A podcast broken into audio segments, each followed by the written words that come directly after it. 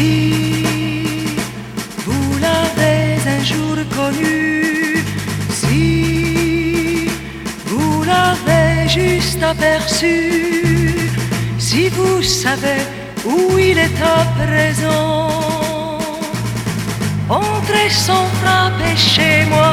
Vous êtes d'avance un ami, entrez sans frapper chez moi. Si vous venez me parler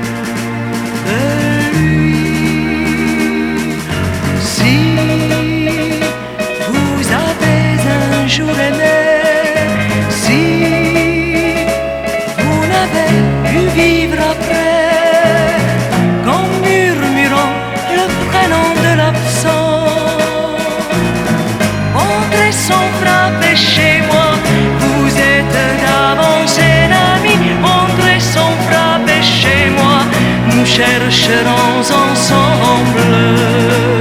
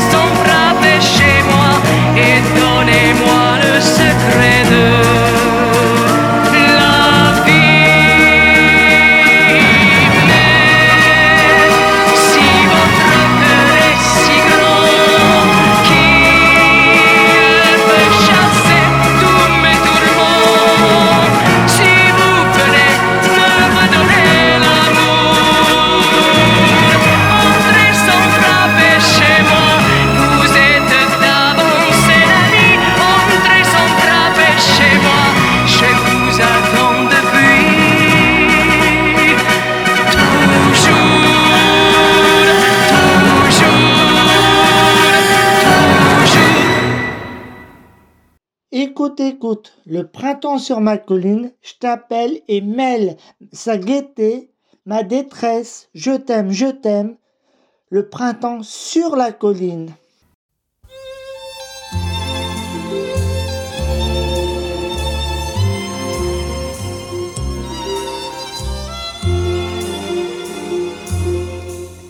Écoute, écoute, le printemps sur la colline et sa gaieté à ma détresse. Le temps s'en va et les mois passent. Depuis un an, j'espère que tu reviennes rendre place là où nos cœurs vivaient naguère. Mes jours se traînent, mes nuits s'étirent, et ma peine est profonde. Où sont nos rêves, où sont nos rires Sans toi qui es au bout du monde? Écoute, écoute,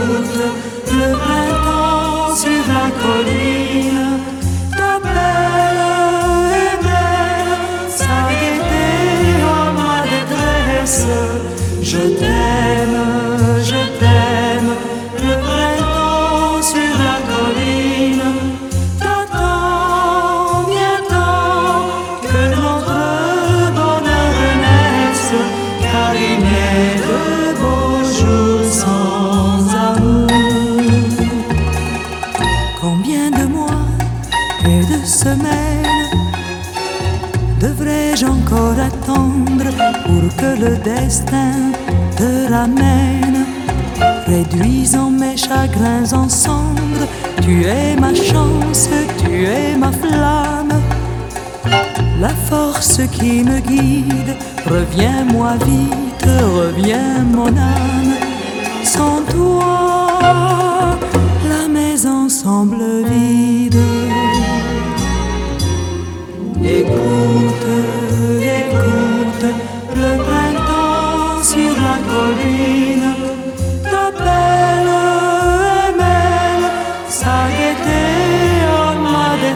je t'aime,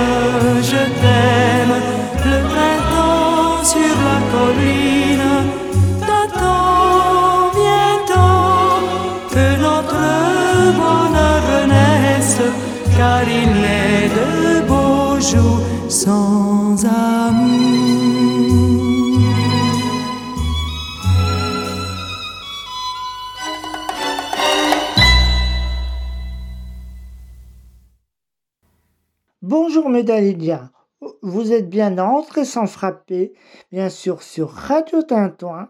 Aujourd'hui, je vais vous faire plaisir, je vais vous faire écouter les documents, émission spéciale La vie sur Dalida. Alors, bonne écoute.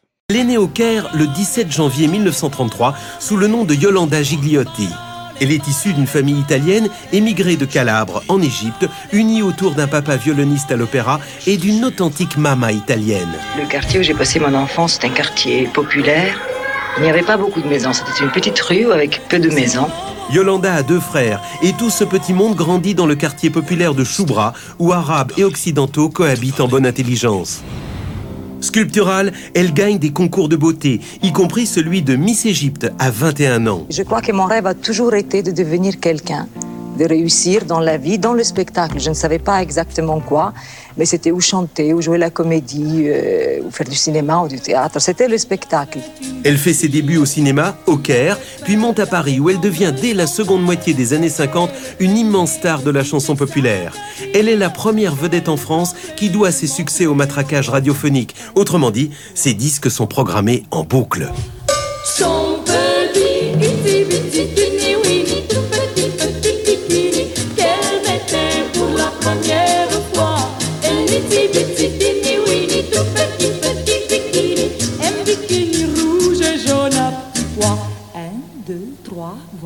ce qui arrive.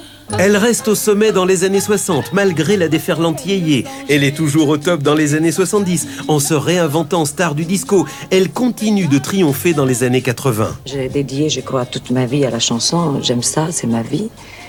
Et le public, pour moi, c'est ma famille. Euh, Je ne suis pas mariée. Je, je pense que le public, pour moi, c'est mon mari. Euh, les chansons sont mes petites filles. Je n'ai pas d'enfants. Voilà. Alors les chansons sont aussi mes petites filles. Et puis moi, je suis là pour leur rendre la vie un peu plus agréable. Adulée, vénérée, elle vend des disques par millions. Mais elle enchaîne en parallèle les aventures sentimentales compliquées et trop souvent tragiques. Je suis passée toujours d'un homme à un autre parce que je cherchais quelque chose, je cherchais cet amour que je n'ai pas trouvé. Mais j'aime toujours et je suis sûre que cet amour existe. Donc pour moi, c'est peut-être la recherche, oui, pourquoi pas le dire, la recherche d'un amour plus grand, sublime, oui, l'amour de Dieu. Des drames qui la poussent un jour funeste de mai 1987 à mettre fin à ses jours. Mesdames et messieurs, bonsoir. C'est en début de soirée que nous avons appris le décès de Dalida. La chanteuse, âgée de 54 ans, a été trouvée dans sa maison de Montmartre, à Paris, ce dimanche après-midi. Elle s'est suicidée au barbiturique. Elle laisse orphelin tous ses fans qui, des années plus tard, continuent de lui vouer un culte fervent. Je suis née le 17 janvier 1933. Je suis Capricorne pour ceux qui s'intéressent d'astrologie. La vie de la future Dalida a mal commencé. Bébé, elle souffre d'une infection des yeux qui lui vaut de subir plusieurs opérations. Elle perd son papa à l'âge de 12 ans, après qu'il eut passé la guerre enfermé dans un camp du simple fait de ses origines italiennes. J'ai perdu mon père à l'âge de 12 ans. Et je crois que toute ma vie, je l'ai cherché. Je l'ai cherché à travers mes chansons. Je l'ai cherché. euh, Ça m'émue toujours quand je parle de mon père. Mais en grandissant, sa beauté et ses courbes la font très tôt remarquer. En 1951, elle se présente en cachette de ses parents à un premier concours de beauté. En 1954, elle gagne celui de Miss Égypte. Quand vous aviez donc 20 ans, quel était votre idéal? Je pense que euh, on doit avoir une envie de réussite fantastique. Oui, oui, oui, absolument. Mais mon idéal, c'était voilà, c'était de réussir. Mais à quel prix? Mais à ce moment-là, on est inconscient parce que partir d'Égypte sans rien, avec une valise pleine de, de rêves, mais sans argent ni rien, il faut être inconscient parce que maintenant, je pense pas euh, avec euh, Le la- recul. le recul de, de- de pouvoir le faire. Quand on est une vampe brune et sculpturale et qu'on rêve d'Hollywood, être reine de beauté ouvre les portes du cinéma. Elle joue bientôt le rôle d'une infirmière au regard de braise qui ensorcelle son patron. Mais jouer dans des films égyptiens ne suffit pas pour celle qui s'appelle encore Dalila avec un L. Il y avait en Égypte euh, des cinéastes français, c'était Marco de Gastine qui tournait Le Masque de Tankhamon, c'était un documentaire. Et quand j'avais gagné Miss Égypte, il était là. Et il m'a dit, j'aimerais bien que vous participez, je vous donne un petit rôle dans mon film, vous allez danser. Moi qui n'avais jamais dansé, je ne sais pas pourquoi tout le monde voulait me faire danser, je n'avais jamais pris ni de leçon de danse, ni rien. Il m'a fait danser un peu dans ce film, et pendant le tournage, je n'arrêtais pas de chanter. Alors il m'a dit, moi, je, euh, il m'a dit, je pense, euh, Yolanda, que votre voix, c'est vraiment dans la, dans la chanson. Je connais quelqu'un à Paris qui va vous payer votre billet d'avion. Il pourra vous payer aussi vos leçons, parce que moi, je n'avais pas le sou. Et vous pourriez venir à Paris, vous, vous, vous habiterez à la maison avec ma femme, le temps qu'on vous trouve un travail, que vous pourriez Exister, vous réaliser, exister par vous-même. Et c'est comme ça que je suis partie pour la France, sur un coup de tête. Dans la ville lumière, sa petite carrière au Caire ne pèse guère lourd face aux jeunes starlettes du moment comme Martine Carole ou Brigitte Bardot. Elle décide alors de s'orienter vers la chanson qu'elle adore également. Elle débute officiellement cette fois sous le nom d'Alida avec un D dans des cabarets chics du quartier des Champs-Élysées. Je suis née en Égypte et là-bas, le nom Dalila, pas Dalida, était très commun. Et j'aimais beaucoup Dalila, ce nom-là. Et en venant en France, j'avais envie de m'appeler Dalila. Mais ça faisait trop penser à son sang. Et alors, euh, Alfred Machard, un jour, m'a dit pourquoi on en- on n'enlèverait pas le L et on mettrait le D comme Dieu le Père à la place. Et c'est comme ça qu'est née Dalida. Elle vit dans une chambre de bonne, sous les toits, mais elle a décroché un contrat à la Villa d'Est, où elle est remarquée par Bruno Cocatrix, qui anime une émission sur Europe 1 et qui vient de racheter un vieux théâtre nommé l'Olympia. À l'époque, euh, il y avait des auditions pour euh, des jeunes. Ça se passait à l'Olympia. Et puis, il faut dire que ma carrière, s'est jouée un peu au 421. Parce que euh, ce jour-là, je vais vous expliquer. Ce jour-là, il y avait deux messieurs qui ont eu beaucoup d'importance dans ma vie, dans ma carrière. Et un s'appelle Eddie Barclay et l'autre, monsieur Lucien Maurice. Et ces personnes, elles étaient à côté de l'Olympia. L'une voulait aller au cinéma et l'autre, Lucien Maurice, voulait aller à l'Olympia écouter les nouveaux talents.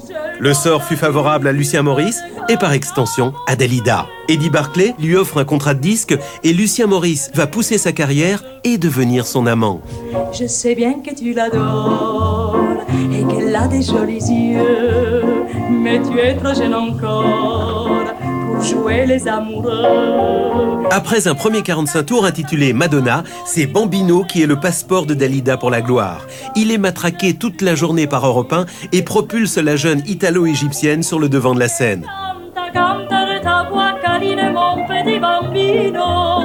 Tu peux chanter tant que tu veux, pas.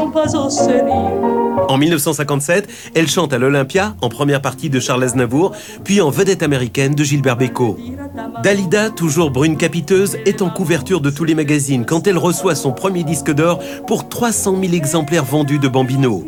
Pour Noël 1957, elle sort un nouveau tube, Gondolier, puis elle triomphe à Bobino et cette fois, elle est en tête d'affiche. Gondolier, t'en souviens-tu?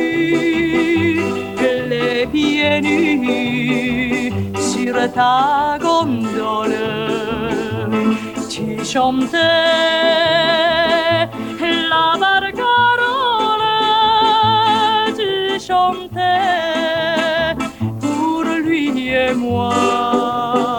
Sur la lancée de son succès, elle tourne en Italie, au pays de ses grands-parents. Puis en 59, elle retourne au Caire pour chanter dans des salles mythiques, jusque-là réservées à l'immense Oum Kalsoum. J'étais brune, je n'étais pas blonde. Ensuite, j'avais quelques kilos de plus. J'en ai quelques de moins actuellement. Et puis, j'ai chanté des chansons différentes qui m'allaient à cette époque-là pour la personne que j'étais. Je les sentais. Aujourd'hui, je ne les sens plus et c'est normal parce que je trouve que quand on fait un travail intérieur, c'est-à-dire, euh, étant donné que dedans, il y a eu tout un bouleversement et toute une évolution, automatiquement, ça se ressent à l'extérieur et ça se ressent dans l'interprétation des chansons. Au tournant des années 60, Dalida enchaîne les tubes sous la direction de son pygmalion Lucien Maurice. Leur relation, à la fois professionnelle et sentimentale, est compliquée. Ils finissent pourtant par se marier le 8 avril 1961 à Paris. Lucien Maurice, il m'a beaucoup, beaucoup apporté, il m'a beaucoup appris. Mais je dois dire même que tous les hommes que j'ai eus, euh, ils m'ont beaucoup apporté. Ils étaient tous différents les uns des autres. Et comme euh, quand j'aime quelqu'un, je trouve que la moindre des choses, c'est de le respecter, de le connaître, de le comprendre. Alors je m'intéressais à ce qu'il faisait et j'enrichissais mon bagage. Lors de la tournée qui suit ce mariage, Dalida rencontre Jean Sobieski, peintre et acteur dans des films de série B, avec qui elle a une brève idylle qui provoque le divorce d'avec Lucien Maurice. Dalida est désormais une vedette établie de la chanson, avec ce petit parfum exotique en vogue dans les années 50. Le yéyé qui débarque en force aurait pu la démoder, mais Dalida s'est évoluée et elle remplit l'Olympia en 1961, avec en première partie Richard Anthony, l'une de ces vedettes qui prétendent la détrôner. C'est une danse au rythme merveilleux. À danser cela besoin de doux regard dans les yeux. Il y a simplement qu'à être heureux. Twist and twist, vous y viendrez tous. Twist and twist, et vous verrez tous. Twist and twist, le monde entier twisté. On disait la chanson populaire. Avec vous, Dalida, je voudrais tenter une petite expérience. À l'aide d'images euh, que nous avons retrouvées dans un film qui a été réalisé par votre frère, euh, vous demandez de commenter, d'être commentateur de télévision. Alors, vous voyez ces images-là, euh, c'est quoi? Eh bien, je dois dire que c'est la première fois de ma vie que je vais commenter sur un film. Il se trouve que ce film, je le connais parce que nous l'avons tourné il y a deux ans, je crois, en Égypte. Et là, en ce moment, je suis en train de me promener dans un des marchés au Caire, qui est très connu, s'appelle El Mouski. C'est un marché où on vend un peu de tout. Vous voyez, là, il y a des pains, par exemple. Alors, euh, et puis, on vend énormément de, de tissus, des tissus de toutes les couleurs.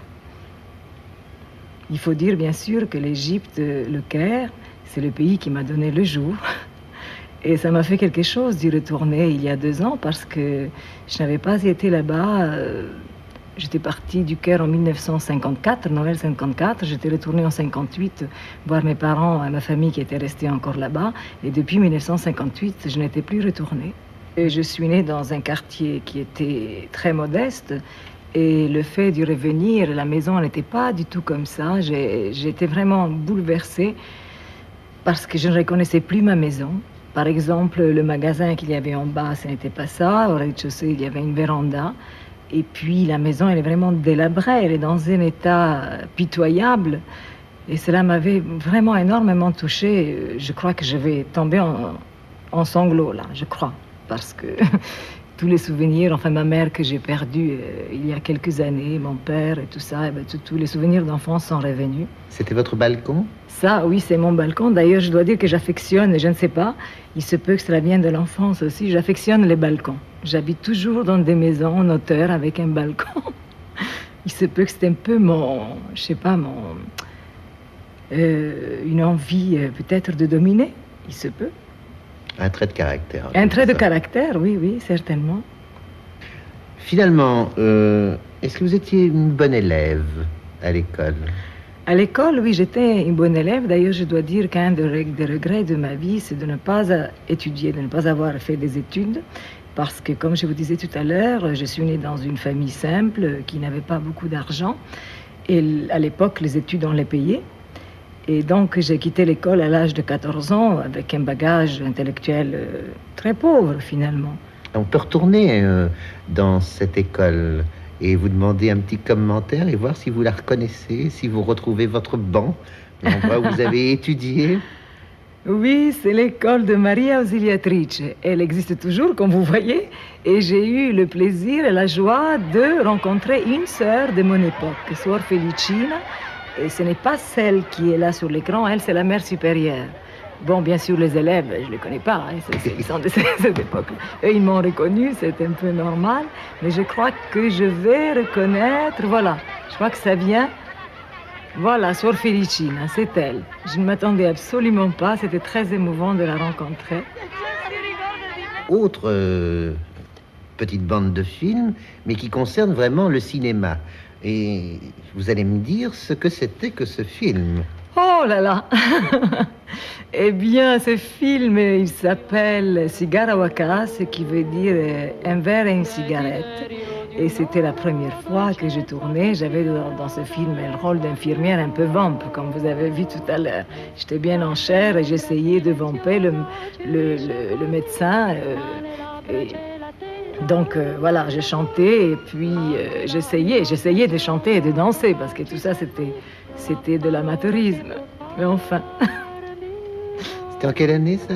Oh, c'était en 1950.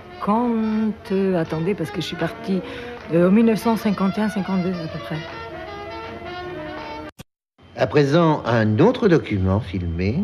Là, c'est, disons, peut-être de la condition sportive. Je ne sais pas si vous faites du sport dans la vie, mais en tout cas, là, on va vous voir dans une piscine euh, en train de nager. Alors, vous allez nous situer l'endroit. Et c'est c'est ma maison en Corse. Voilà, oui, c'est ma maison en Corse, mais c'était la première année que j'y allais parce que je l'ai je l'ai construite euh, il y a seulement trois ans. Et c'était la première année que je passais le mois d'août là-bas. Alors euh, ici, on voit, il y a une vue fabuleuse d'ailleurs parce qu'on voit, je- on voit pas bien là, mais je sais qu'on voit merveilleusement bien la montagne, la campagne, le port de Porto Vecchio et puis la mer. C'est un endroit privilégié. Et encore un balcon. Et encore un balcon, comme vous voyez. Là, il n'est pas fleuri parce que c'était la première année. Les bacs étaient encore stériles. On n'avait pas encore mis la terre. Comme vous voyez, il y a une vue quand même assez extraordinaire, oui. Vous dominez. Oui. Mais est-ce que vous y allez souvent? Est-ce que vous avez le temps d'aller dans cette non, malheureusement. Oh, ça, c'est mon Carlin. C'est mon chien, Gerda. il est très drôle, ce chien. Et puis, je n'y vais pas, non, je n'y vais pas souvent. J'y vais une fois par an. Finalement, ce n'est pas beaucoup. Pas assez. Non, pas assez. Pas assez. Parce que l'endroit, il est magnifique. Alors, est-ce que vous faites euh, beaucoup de sport? Non, franchement, je fais pas beaucoup de sport. Bon, là, je nage comme n'importe qui. Quand on a une piscine et quand il fait chaud, on a envie d'aller à l'eau. Mais je crois que mon sport préféré, c'est la chanson. Et puis, de temps en temps, des cours de danse, euh, ce qui me maintient en forme. On va parler de Dalida euh, avant son entrée en scène. Et là, je, je voudrais vous demander, avant les images, vous demander si, comme tout artiste, vous avez le trac ou bien est-ce que pour vous, euh, entrer en scène, c'est une aventure, certes, mais c'est normal, c'est le métier. Eh bien, je dois dire que comme tout artiste, absolument, j'ai le trac, j'ai très peur. Mais je dois dire qu'en l'analysant un peu, ce trac, euh, je pense que parfois, quelque peur égale désir. Et finalement, notre peur, ce trac... Alors là- Bah oui, oui, oui, là, je l'ai. Et par chance que dès qu'on rentre sur la scène, tout d'un coup, il y a les applaudissements du public qui font que ce trac s'envole. Et puis, la scène devient un acte d'amour, un échange, c'est un mariage avec le public. Tant mieux, parce que sinon, ce serait impossible. Car euh, franchement, le track enlève plein, plein, plein de moyens. Au début de ma carrière, euh, ça m'enlevait vraiment 80% de, moyens. Parfois, je m'arrêtais, je disais, je veux plus de m'excuser, je n'ai plus de voix, je ne me rappelle plus les paroles, mais c'était le track. Et puis maintenant, avec le métier, on finit par le surmonter. Mais il est toujours là. C'est un ami fidèle et ne vous quitte pas comme ça facilement. Eh bien, je crois que vous avez obtenu un 10 sur 10 euh, comme commentateur de cinéma. C'est vrai Une Eh nouvelle bien, carrière, d'ailleurs, on vous recommencer. applaudit. Une nouvelle carrière s'ouvre devant vous. C'est bien. Dalida, vous chantez en combien de langues? Je chante en sept langues et puis, euh, oui c'est ça, oui je chante en sept langues et dernièrement, pour la première fois, j'ai chanté en anglais. Ça Combien- paraît incroyable, mais c'est comme ça. Combien de titres avez-vous enregistrés jusqu'à présent? Oh, franchement, je peux pas. Il doit y avoir au moins euh, des titres, peut- peut-être 300, 300, mais c'est 300 titres, euh, enfin à peu près, hein, à peu près. Euh, mais je les chante après en toutes les langues, alors j'ai dû enregistrer, je ne sais pas, 400, 500 chansons. Je ne sais pas exactement. Alors, avec ce qui va arriver maintenant, chère Dalida, la radio ne sera jamais sans son. Radio Tintoin, la radio de Vierzon et de ses environs. Avec son vieil ami Alain Delon et Parole Parole, elle connaît un nouveau succès international. Le duo est à la fois numéro un en France et au Japon, où Delon est la star que l'on sait. Une rumeur leur prête une liaison, comme si la beauté et l'aura de Dalida lui interdisaient d'avoir, en toute simplicité, des amis masculins. En 2007, Delon finira par avouer qu'ils avaient connu une brève mais intense passion en 1960 en Italie, où tous les deux tournaient des films. Nous nous sommes euh, connus depuis très très très longtemps. Il y a longtemps, il a- on a commencé d'ailleurs la carrière ensemble, lui du côté cinéma et moi du côté chanson. Et on s'est rencontrés après, après 17 ans. On se rencontre dans une chanson qui s'appelle Paroles et paroles. Et moi je chante et lui il, a- il parle dans la chanson. La rencontre du cinéma et de la chanson pour Dalida, mais est-ce que Dalida fera un jour du cinéma? Pourquoi pas Peut-être, je ne sais pas. Fin 1972, elle rencontre un individu étrange, mystérieux, Richard Chanfray, qui se fait appeler le comte de Saint-Germain. Ils vont vivre ensemble près de dix ans, qu'il mettra à profit pour se lancer lui-même dans la chanson et devenir une personnalité médiatique. Deux ans après leur séparation, en juillet 1983, il se suicidera à son tour avec sa nouvelle compagne, à Saint-Tropez. C'est en 1973 qu'un jeune auteur, Pascal Sevran, lui propose Il venait d'avoir 18 ans. Dalida est un peu réticente à l'interpréter, mais la chanson va finir numéro 1 dans 9 pays européens et le 45 tours s'écoule bientôt à 3 millions et demi d'exemplaires. On en a une, une autre qu'on vient de terminer, mais elle n'est pas du tout pour toi. On te Ah la bon montre parce que ah non. Enfin, on moi, dit- j'adore quand on dit que ce n'est pas pour moi. On dit, on dit que c'est pas pour toi. En vérité, on voudrait que ce soit pour toi. On te la montre quand même parce que c'est vraiment notre, notre enfant chéri. Bon, alors. je suis un peu enrhumé, euh, je vais pas t'imiter. Tiens.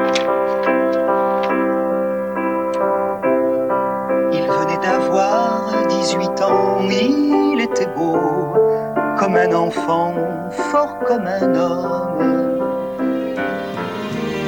C'était l'été, évidemment, et j'ai compté en le voyant mes nuits d'automne. J'ai mis de l'ordre à mes cheveux, un peu plus de noir sur mes yeux ça l'a fait rire.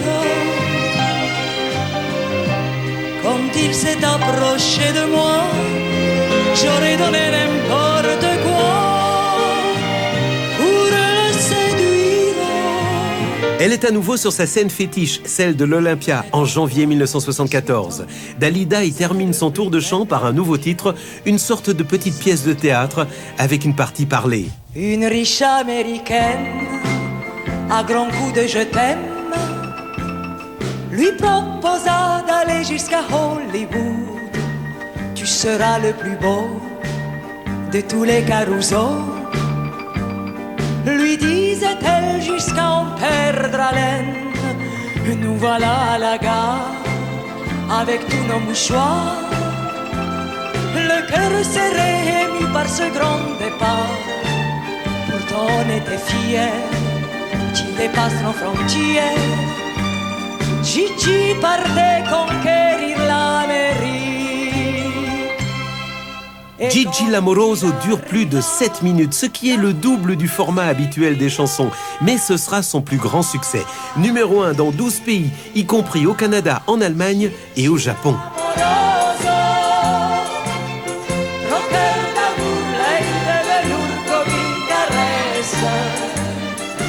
Dalida est désormais l'une des plus grandes stars de la chanson, mais sa vie privée est jalonnée d'échecs sentimentaux d'une telle ampleur qu'on peut les qualifier de drame. Nous verrons dans le prochain épisode de Nous nous sommes tant aimés comment cet artiste va continuer à jongler avec les drames et les joies, à faire face à l'adulation des foules et à la solitude. Il y a un monde autour de vous, de spectateurs ou bien de, euh, d'attachés de presse, d'impresarios, de directeurs de musiciens. Et au fond, euh, vous êtes très seul. Une fois que vous êtes dans votre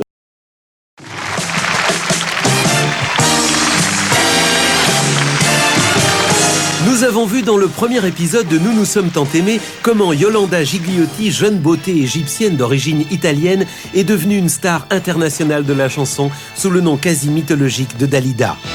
Bésame, bésame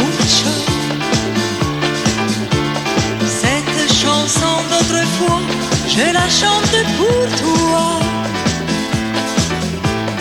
Bésame, bésame mucho.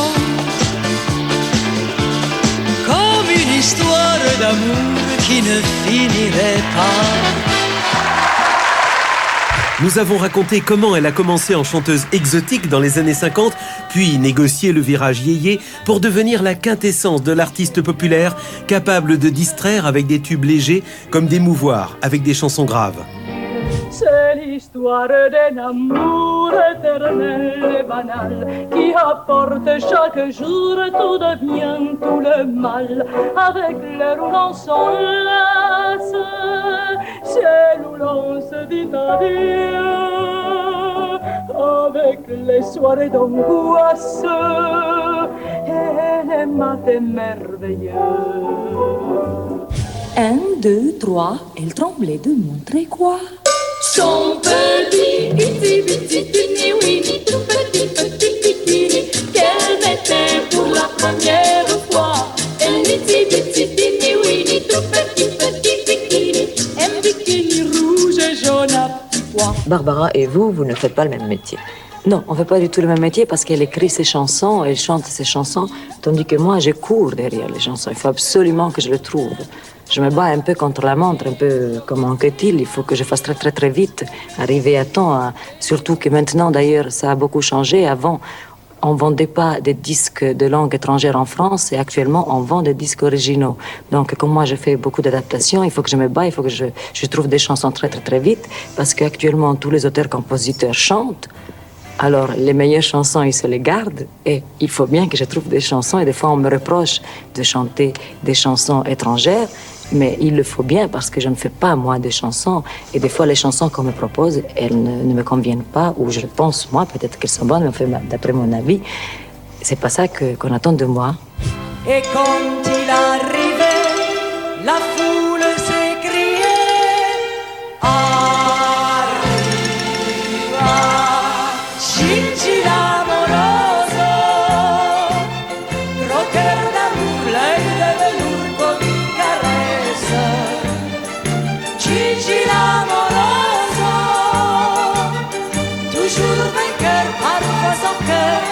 jamais sans tendresse Dalida est l'une des plus grandes stars de la chanson, mais sa vie privée est jalonnée d'échecs sentimentaux d'une telle ampleur qu'on peut les qualifier de drame. Comme on l'a vu, trois des hommes de sa vie se sont suicidés. Avec le temps, on n'aime plus. Je suis pas tellement d'accord parce que finalement, je pense que l'amour peut se transformer. On peut aimer mieux, mais l'amour c'est très important. Il faut toujours aimer. On peut pas, on peut pas vivre sans amour, c'est pas possible. J'espère que j'aimerai jusqu'à 80 ans, 90 ans. Je pense que quand on débute, il y a 25% de chance. Il faut avoir 25% de talent et puis 50% de courage de travail. Il faut beaucoup, beaucoup travailler. Et il faut vraiment se donner entièrement. Il ne faut pas chanter seulement avec sa voix, mais faut chanter avec tout son corps, avec, euh, je sais pas moi, euh, ses mains, euh, ses jambes. Enfin, tout- il faut sentir tout. Sinon, on enfin moi, je, je- je ne pourrais pas chanter autrement. Au milieu des années 70, Dalida accumule les triomphes. Elle publie un album de classiques de la chanson comme J'attendrai, qu'elle écoutait interprété par Rina Ketty quand elle était petite fille en Égypte, ou La vie en rose, rendue célèbre par Edith Piaf. J'attendrai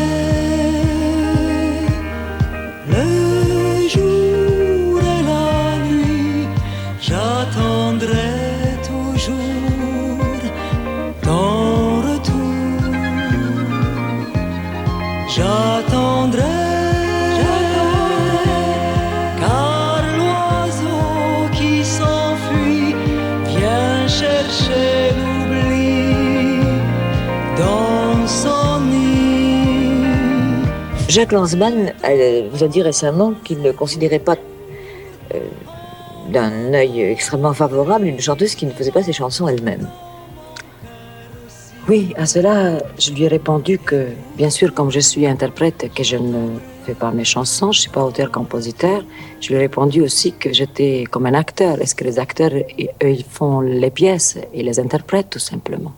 Donc, je suis une actrice de la chanson, disons. Et pourtant, j'attendrai ton retour. Ça meurt pas une belle mélodie. Une chanson, c'est toujours un souvenir. Les chansons qu'on reprend automatiquement sont des chansons qui ont eu du succès. Et chez les gens, euh, ça leur rappelle leur jeunesse. Et puis les jeunes, étant donné que cette chanson-là, comme j'attendrai par exemple, c'est un rythme tout à fait actuel, eh bien la jeunesse l'aime aussi. Après Lucien, euh, après Luigi, après le troisième homme de sa vie qui se fout en l'air, évidemment, même si j'étais séparé, ça lui a foutu un grand coup. Avec cette mort, elle, s'est- elle, est- elle est, elle est tombée. Il y a des morceaux qui sont tombés. Elle est- Au cours d'un- d'une soirée comme ça, très déprimée, elle me dit quand même, je me demande si je suis pas maudite, parce que tous les hommes finalement qui m'ont aimé finissent par se suicider.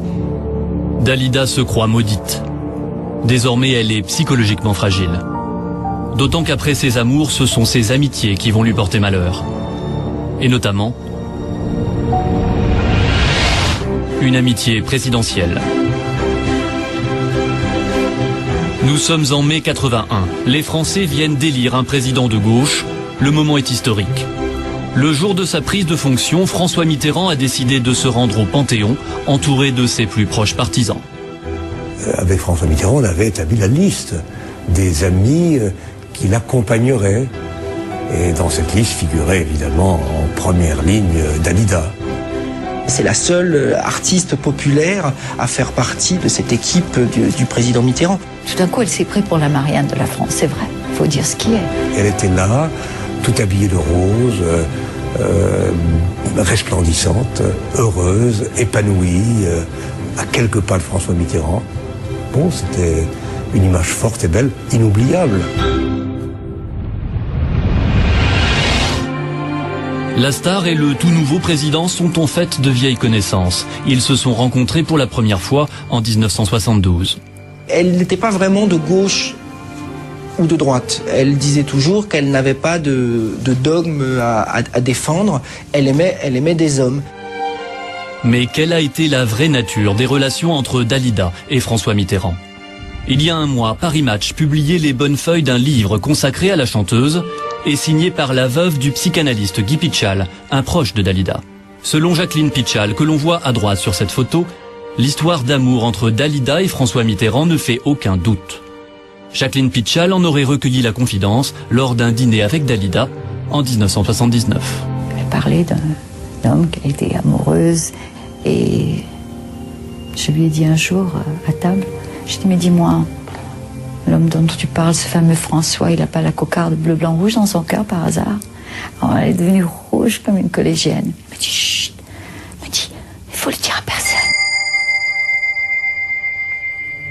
Cependant, le livre de souvenirs de Jacqueline Pitchal est violemment contesté par le frère de Dalida, Orlando. Pour moi, c'est la démarche pathétique d'une personne qui est assoiffée de gloire, de reconnaissance, de célébrité. Il faut jamais oublier que Monsieur François Mitterrand, c'était un grand séducteur. Tout le monde le sait que Dalida était une belle femme. Il y avait peut-être une, une complicité de séduction. Sûrement s'il y a eu au début, peut-être, parce que personne pourra le dire pour un- jamais personne. C'est pour ça comment on ose affirmer des choses qu'on n'a pas vécues. Une réponse pour le moins évasive. Catherine Riwa, l'auteur de la biographie officielle de Dalida, est-elle plus précise? Euh, il est à peu près certain qu'il y a eu une liaison entre eux pendant quelque temps. Ensuite, cette liaison s'est transformée en une amitié. Une amitié qui a servi la cause du Parti socialiste pendant la campagne présidentielle de 1981. Il faut savoir qu'en 1980, euh, Dalida est d'une immense popularité et, et- et l'entourage de, de Mitterrand se dit bah oui, euh, c'est Dalida, c'est un argument de poids, elle peut peser euh, pour la pour la campagne électorale. La gauche euh, inspirait une certaine crainte. Nos adversaires donnaient à penser que si la gauche l'emportait, ce serait la faillite. Donc il y avait une certaine peur. Et qu'une personnalité comme Dalida, qui euh, euh, fédérait euh, un grand nombre de, de Français, apporte son soutien à François Mitterrand, en effet, c'était une manière de dire ayez confiance. Au lendemain de la victoire de François Mitterrand, une grande partie de la France est en liesse. Dalida, elle, va déchanter.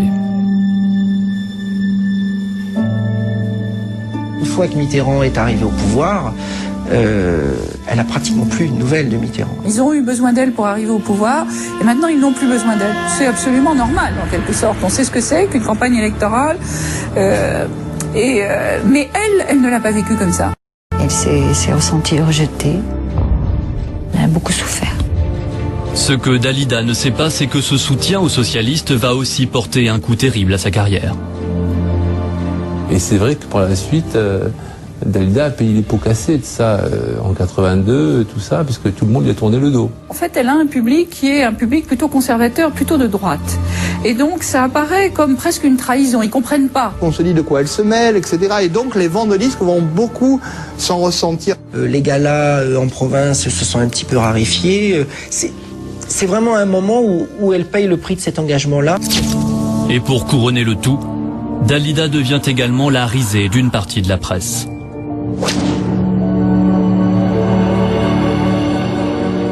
On se moquait d'elle.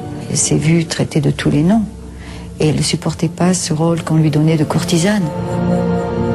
Dalida craque. Elle choisit le silence et l'exil. Elle part en tournée à l'étranger et disparaît totalement des plateaux de télévision pendant plus d'une année.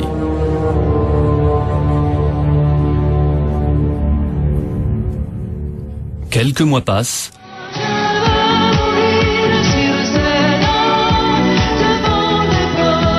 Dalida est de retour. Son sourire est là, certes, mais il ne lui sert plus qu'à sauver les apparences. Car la chanteuse, moralement, ne va pas bien du tout. Quand on regarde les, passages télé de Dalida les dernières années, on sent quelque chose d'une lassitude.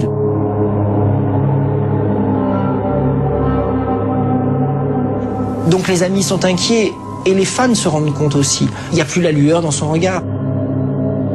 Et un soir d'octobre 1985, sur un plateau de télévision, Dalida va faire le terrible aveu qu'à 50 ans passés, elle considère sa propre vie comme un échec total.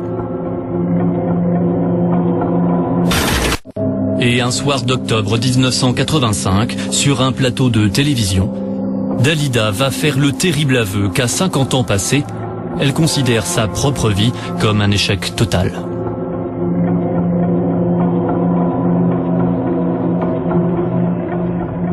Prend une question dans la salle Avec joie. Alors, allez-y. Bonsoir Dalida, bonsoir Patrick. Je Bonsoir. m'appelle Dominique, je suis étudiante. Il y a une dame qui lui pose une question euh, très très difficile. Voici ma question.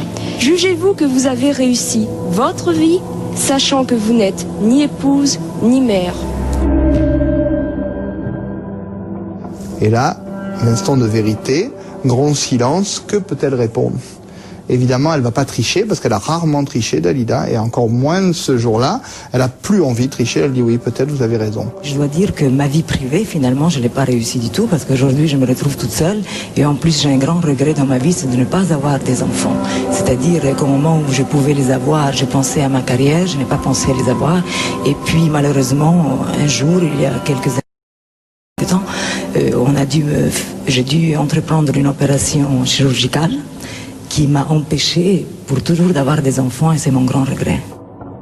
Sur ce plateau de Sabatier, elle se rend compte avec effroi que rien n'a marché. Elle est arrivée à une période euh, où tout était axé sur sa carrière. Tout, sans exception. Et que ça ne lui suffisait plus. Voilà. Elle avait besoin d'autre chose. Alors en 1986, Dalida accepte un premier rôle dans un film, Le sixième jour de Youssef Chahine. Mais ce rôle tragique va alimenter ses angoisses.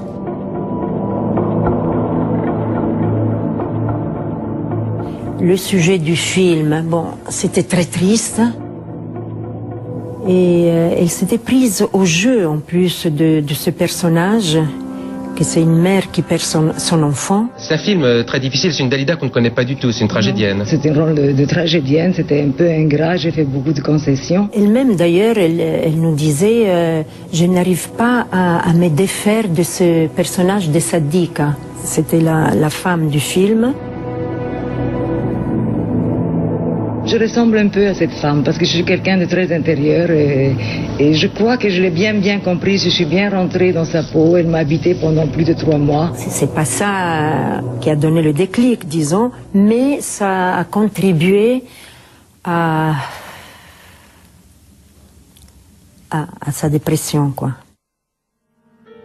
Je ne rêve plus, je ne fume plus, je n'ai même plus Dalida vivait euh, de plus en plus euh, enfermée. monde, qu'on a nous aussi nos peines et nos joies. Et quand, quand ils euh, connaissent nos joies, eh bien, ils se sentent plus proches parce que tout le monde souffre, tout le monde a, ses, euh, a des peines et des joies. Le suicide en 1983 du comte de Saint-Germain, le mystérieux Richard Chanfray, qui avait été son amant durant dix ans, la frappe comme un nouveau coup du destin. Il n'avait pas le droit au bonheur. C'est-à-dire, d'une certaine manière, c'est comme si la vie lui faisait payer sa réussite en tant que personnage public en lui disant tu peux pas tout avoir. Je crois que pour moi, la chose la plus importante, c'est, l'amour. Je cherche le vrai amour. Et si je regarde en arrière de mon passé, je peux dire que j'ai eu beaucoup d'hommes dans ma vie, mais que ma recherche était toujours l'amour, le vrai. En 1985, ce sont ses yeux qui se rappellent à son mauvais souvenir. Elle doit endurer deux opérations ophtalmiques successives. Dalida n'a plus rien à prouver, mais cet infatigable professionnel aime relever des défis. Son retour au cinéma en est un, spectaculaire. Elle joue le rôle tragique d'une jeune grand-mère dans le sixième jour du réalisateur égyptien Youssef Chahine. C'est une Dalida qu'on ne connaît pas du tout, c'est une tragédienne. C'est une Dalida complètement différente, mais je l'ai acceptée à cause de cela, parce que j'estime que si c'était une Dalida traditionnelle que tout le monde connaît, c'était pas tellement intéressant. Le rôle, c'était un rôle de, de tragédienne, c'était un peu ingrat, j'ai fait beaucoup de concessions, mais finalement, c'est un rôle vrai de comédienne, c'est un rôle de composition. Personnage très éloigné de votre euh, vraie personnalité. Non, pas tellement. Je ressemble un peu à cette femme parce que je suis quelqu'un de très intérieur et, et je crois que je l'ai bien bien compris. Je suis bien rentrée dans sa peau. Elle m'a habité pendant plus de trois mois. Plutôt que de revenir au cinéma dans un long métrage à gros budget et à visée populaire, elle donne tout ce qu'elle a d'émotion dans ce film exigeant. La critique unanime salue sa performance. Alors, j'ai vu le film, comme beaucoup de professionnels. J'ai lu également tout ce qui a été écrit sur le film.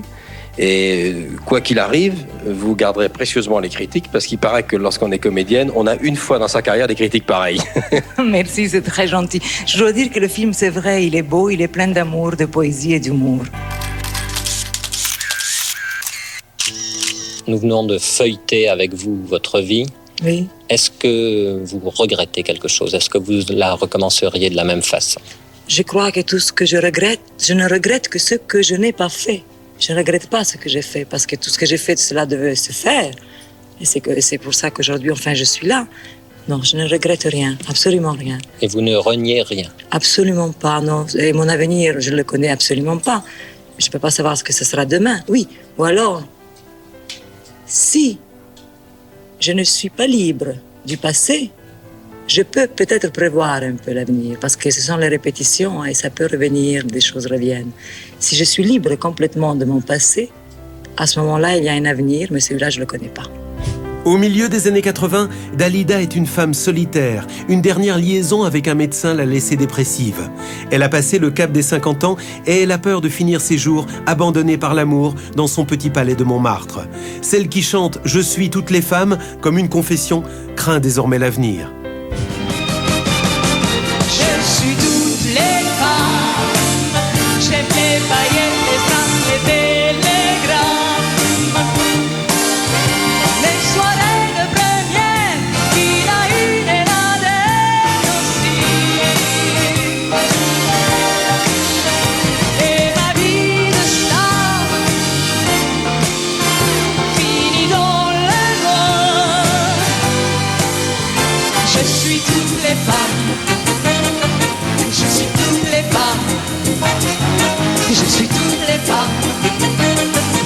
Suis toutes les femmes. Les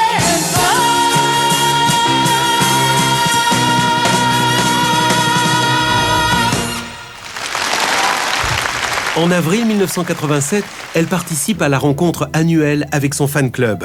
Ses admirateurs énamourés sont surpris quand, avec beaucoup d'émotion, elle leur demande de l'aimer encore et toujours, quoi qu'il puisse arriver.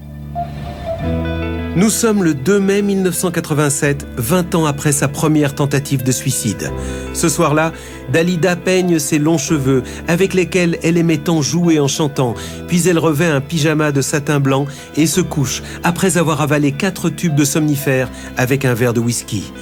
Elle qui avait toujours dormi la lumière allumée, elle s'endort pour toujours dans le noir de sa solitude. Quand vous étiez une petite fille en Égypte, est-ce que vous chantiez déjà? C'est-à-dire, je chantais, oui, parce que j'avais très peur. Je vais vous expliquer pourquoi. Euh, j'avais toujours peur du noir, et quand on m'envoyait en bas dans la cave chercher quelque chose, pour me donner du courage, je me mettais à chanter. Dalida est donc décédée à son domicile de la rue d'Orchamps à Paris, sur la butte Montmartre, où se trouve maintenant Sylvie Marion, que nous retrouvons en direct. Sylvie. Eh bien, Guy Lux vient de quitter la maison de Dalida en disant Je ne comprends pas, je ne comprends pas. Je devais faire une émission de variété avec elle dans quelques jours. Et ce sont les voisins non plus qui ne comprennent pas. Ce qui revient le plus souvent, c'est Elle était gentille, elle était si gentille, Dalida. Dalida a laissé deux lettres, l'une pour son frère Bruno, l'autre pour son ultime compagnon, ainsi qu'une note désespérée. Pardonnez-moi, la vie m'est insupportable. Elle m'a dit, euh, véritablement, le jour où ça n'ira plus, le jour où j'aurai la tête trop... Trop de problèmes et la tête fatiguée, je, je, je m'en irai. Je lui ai dit, écoute, arrête, moi il me faudrait deux vies pour faire tout ce que j'ai à faire. Tu vas pas dire que tu t'en vas comme ça. D'abord, ça fera de la peine à tes copains. Ah, dit, tu sais, tu sais comme je suis. Alors voilà. Dès que j'ai su, j'ai première chose que j'ai dit, j'ai dit c'était obligé. Il y avait quelque chose de brisé à cette- chez cette femme depuis l'enfance, mais personne n'a jamais su qui c'était. Elle parlait de sa solitude. Assez peu, assez peu, assez peu. Elle faisait semblant de rire. Elle était seule. Elle était seule, entourée d'une foule d'amis, parce qu'hier, elle aurait donné un simple coup de téléphone, s'il était en détresse et en déprime. Il y a eu 250 amis. Elle a eu une, une carrière rectiligne, sans faille, toujours droite, toujours amicale. Une amitié sincère, une amitié authentique, comme on en rencontre peu dans notre métier, il faut bien le reconnaître. Alors, il est évident qu'elle avait beaucoup d'amis. Et c'est qu'elle n'ait pas fait un, appel au secours hier soir, c'est tout à fait anormal. Le jeudi 7 mai 1987, elle est inhumée au cimetière de Montmartre. Depuis sa mort, on ne compte plus les compilations, les livres, les documentaires, les émissions spéciales qui lui ont été consacrées, sans parler d'un téléfilm remarqué en 2005 en deux volets avec Sabrina Ferilli dans le rôle de Dalida. En 1997, pour les 10 ans de sa disparition, une place Dalida, ornée d'un buste de bronze, a été inaugurée à Montmartre, son quartier préféré.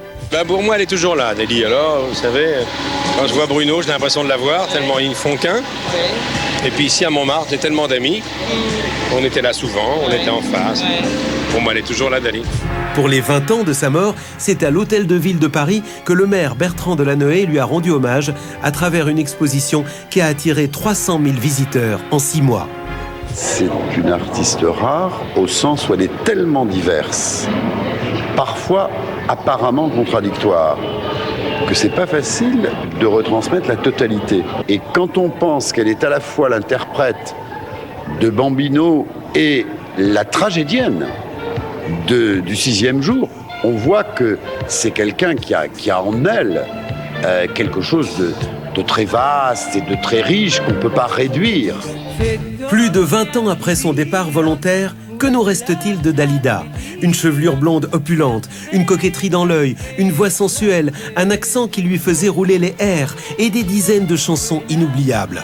Mais elle fut surtout une femme multiple, capable de passer des strass et des paillettes au drame le plus noir, des refrains joyeux aux chansons tragiques. Dalida, c'est une vie marquée par des succès phénoménaux et des tragédies qui l'ont atrocement, injustement fait souffrir. Mais pour tout ce qu'elle nous a donné, avec tant de grâce et tant de générosité, nous l'avons tant aimée et nous l'aimerons toujours.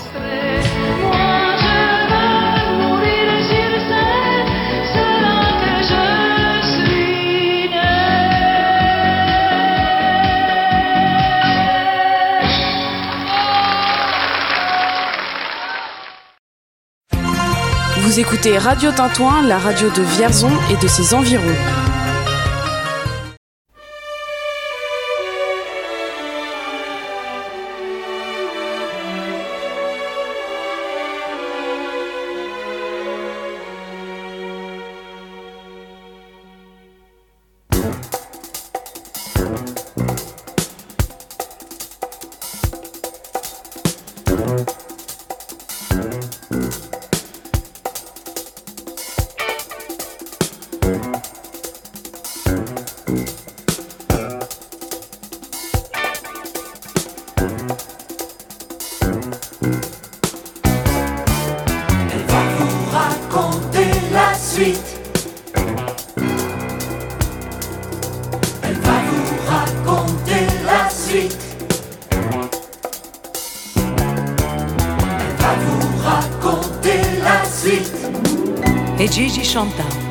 Gigi resta. Et comme on ne revient pas d'Amérique sans avoir rien rapporté, là-bas, Gigi avait appris à danser. Et notre spectacle s'améliorait, s'agrandissait. Il m'avait même dit qu'un jour on allait se marier. Mais Gigi, Gigi ne savait rien refuser aux femmes. Et quand la veuve du colonel lui demanda un rendez-vous, sans hésiter, il y a été. Je vais vous raconter la suite. Le début est un peu triste, attendez avant de pleurer.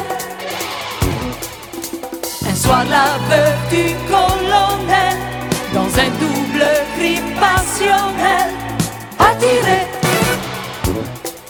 Gigi est tombé.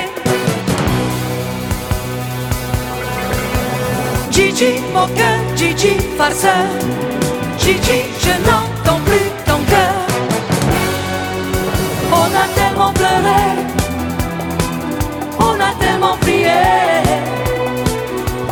tellement pleuré, on a tellement prié.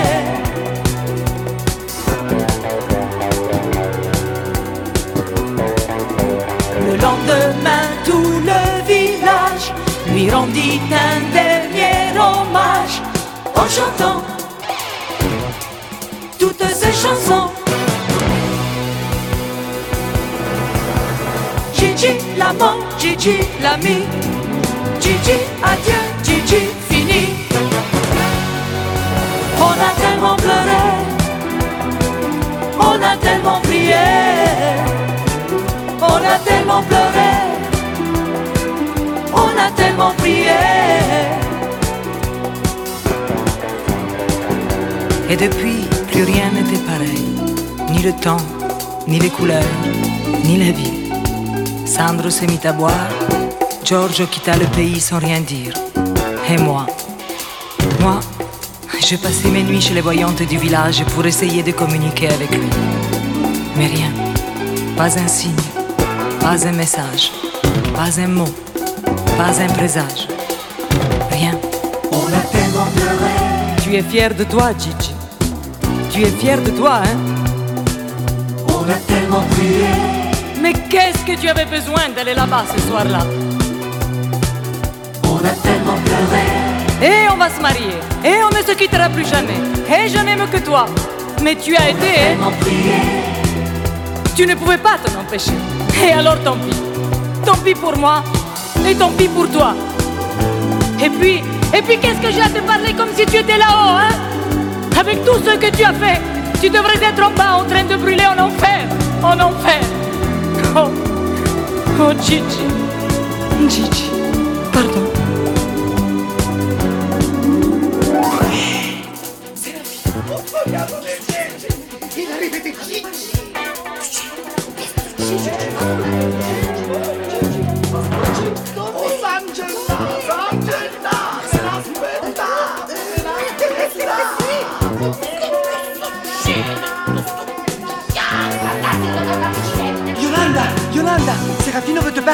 Serafino Ho sognato di Gigi.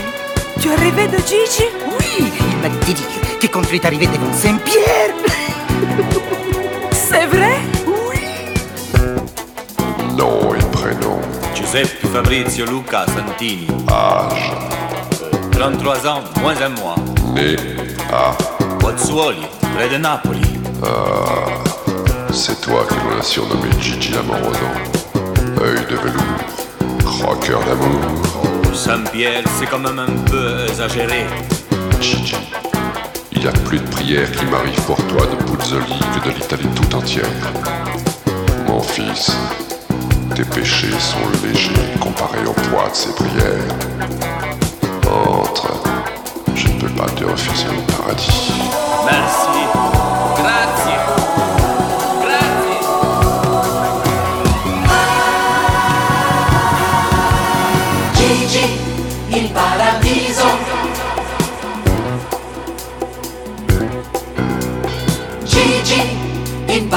Jesus. Gigi impara.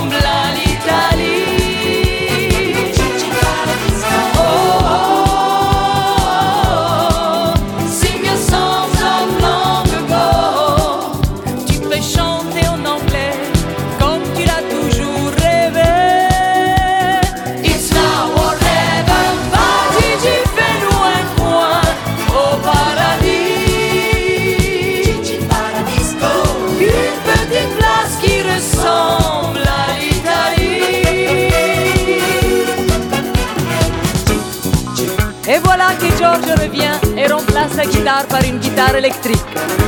Sandro ne joue plus de la mandoline, il joue les synthétiseurs et la tumba. Et moi, moi j'apprends à danser.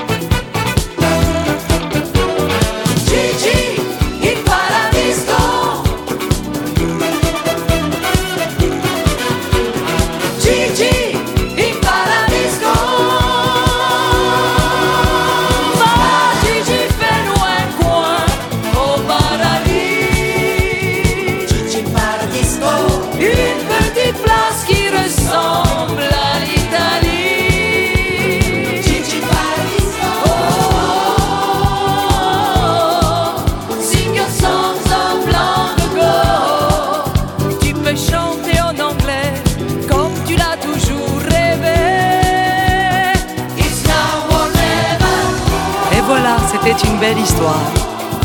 Mais nous, on a envie d'y croire. Vous voyez, les Napolitains aiment les choses qui finissent bien. Pour nous, Gigi est toujours vivant et il nous attend.